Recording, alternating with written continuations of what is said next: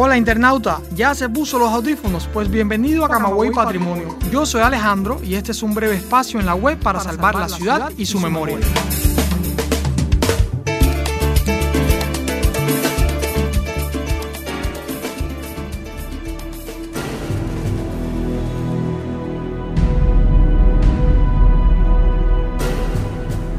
Amigos de Camagüey Patrimonio, hace 100 años, tal y como sucede en nuestros días, el mundo fue asolado por una terrible pandemia. Claro que en aquellos momentos no había tanto avance en la ciencia y por ello fue tan complicado contrarrestar la enfermedad. Estoy hablando de la llamada gripe española. Y para que tengan una idea, esta enfermedad entre 1918 y 1920 le quitó la vida a aproximadamente 40 millones de personas en todo el mundo, incluso un poco más según algunas fuentes. Un dato que se dice fácil, pero que sinceramente es bien triste. Si bien Cuba no fue uno de los países más afectados por esta enfermedad, lo cierto es que por acá, por la mayor de las Antillas, hizo sus estragos. El virus entró al país traído por emigrantes europeos en octubre de 1918 y se extendió hasta 1920, provocando la muerte de unas 5.000 personas, sobre todo adultos jóvenes entre 20 y 40 años de edad. La amplia región de Camagüey por aquel entonces fue una de las más afectadas. Y para tener los detalles vamos a escuchar a Iván Mora Domínguez, director de la Dirección de Investigaciones de la Oficina del Historiador de la ciudad de Camagüey. Adelante Iván. Las repercusiones que tuvo la, influenza, la epidemia de influenza del año 1918 hasta 1920, que también se le conoce como gripe española, fue significativa en la región de Camagüey. Aunque no existen estudios eh, históricos ni epidemiológicos que hablen o que expliquen en, concreto, con, muchos más detalles sobre esas repercusiones, sí existen pistas que nos pueden, que nos sugieren que realmente fue una situación grave en esta región. Así, por ejemplo, en el propio octubre de 1918, que es cuando se declara la epidemia en Cuba, en Camagüey se reportan 18 muertos productos de esta enfermedad. Y también en todo ese último trimestre de 1918, estamos hablando desde octubre hasta diciembre, pues se refieren eh, aproximadamente 424 muertos producto de esta, de esta enfermedad. Por lo tanto, estamos hablando de que fue un impacto grave, eh, importante en esta región.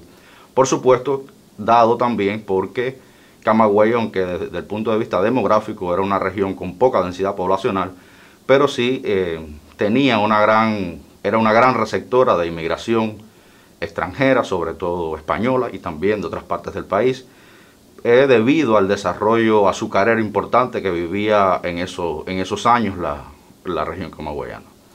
Eh, al parecer, durante todo 1919, la gripe española fluctuó en cuanto a, importancia, en cuanto a, sus efectos nocivos en la región, y, eh, pero se mantuvo y en 1920 todavía existen importantes reportes de contagios y también de muertos. Hemos podido comprobar en el periódico El Camagüeyano, por ejemplo, desde eh, febrero de 1920 hasta el mes de abril de ese año, se reportan más de 400 infectados en, la región y 28 muertos. Por lo tanto, fue una epidemia que eh, impactó desde el punto de vista poblacional, desde el punto de vista de la cantidad de enfermos y de fallecidos, impactó realmente con mucha profundidad en la, región de, de, Camagüey. Imagínense ustedes, amigos, en aquellos tiempos las condiciones sanitarias no eran las mejores y por supuesto no había tanto desarrollo científico. Les recuerdo que estamos hablando del periodo de 1918-1920. Entonces, ¿cómo se pudo controlar la enfermedad, Iván? La pandemia de gripe, de la llamada gripe española de 1918, movilizó también a toda la sociedad cubana de la época y, por supuesto, a las autoridades sanitarias del momento. Y se diseñó una campaña sanitaria en, todo el país que fue, mm, digamos, ideada o diseñada por el doctor José López del Valle, que era el jefe de la sanidad de, jefe de sanidad de La Habana.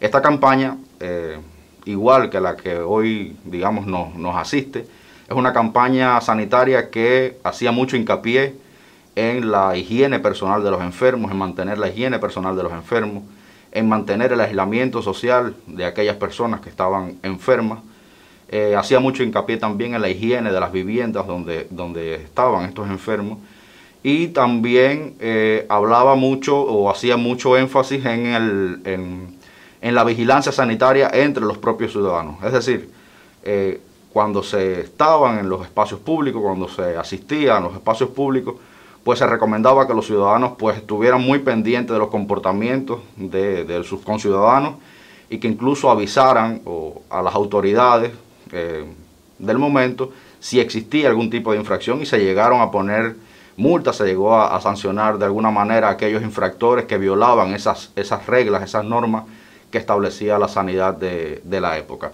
Por supuesto estamos hablando de una epidemia que impactó en el mundo entero de una manera muy grave y de un momento también donde los conocimientos científicos, donde el desarrollo científico y médico pues eh, tenían ciertos límites, pero a partir de o, teniendo en cuenta esos límites pues también se tomaron medidas para intentar contener la, la, enfermedad. Casi que podemos afirmar que fue el aislamiento social el que pudo controlar esta enfermedad.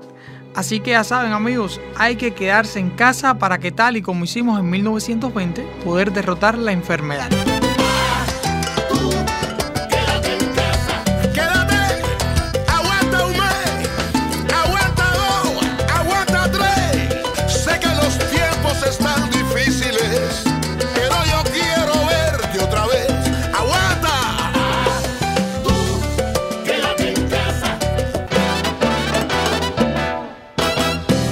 Le agradezco Iván por compartir este ratico acá conmigo y con este equipo de podcasters de la Oficina del Historiador.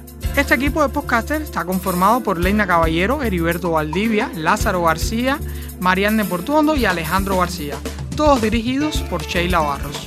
Pero internauta, no se quite los audífonos, aún tengo que contarle que puede visitarnos en Twitter a través de nuestro usuario arroba camawayp y que puede acceder a nuestros episodios mediante las plataformas iBox, Anchor y CubaPod o nuestro sitio web www.ohcamaway.co. Recuerde que esta es su casa virtual y siempre le abrirá las puertas a aquel que desee conocer o redescubrir Camagüey.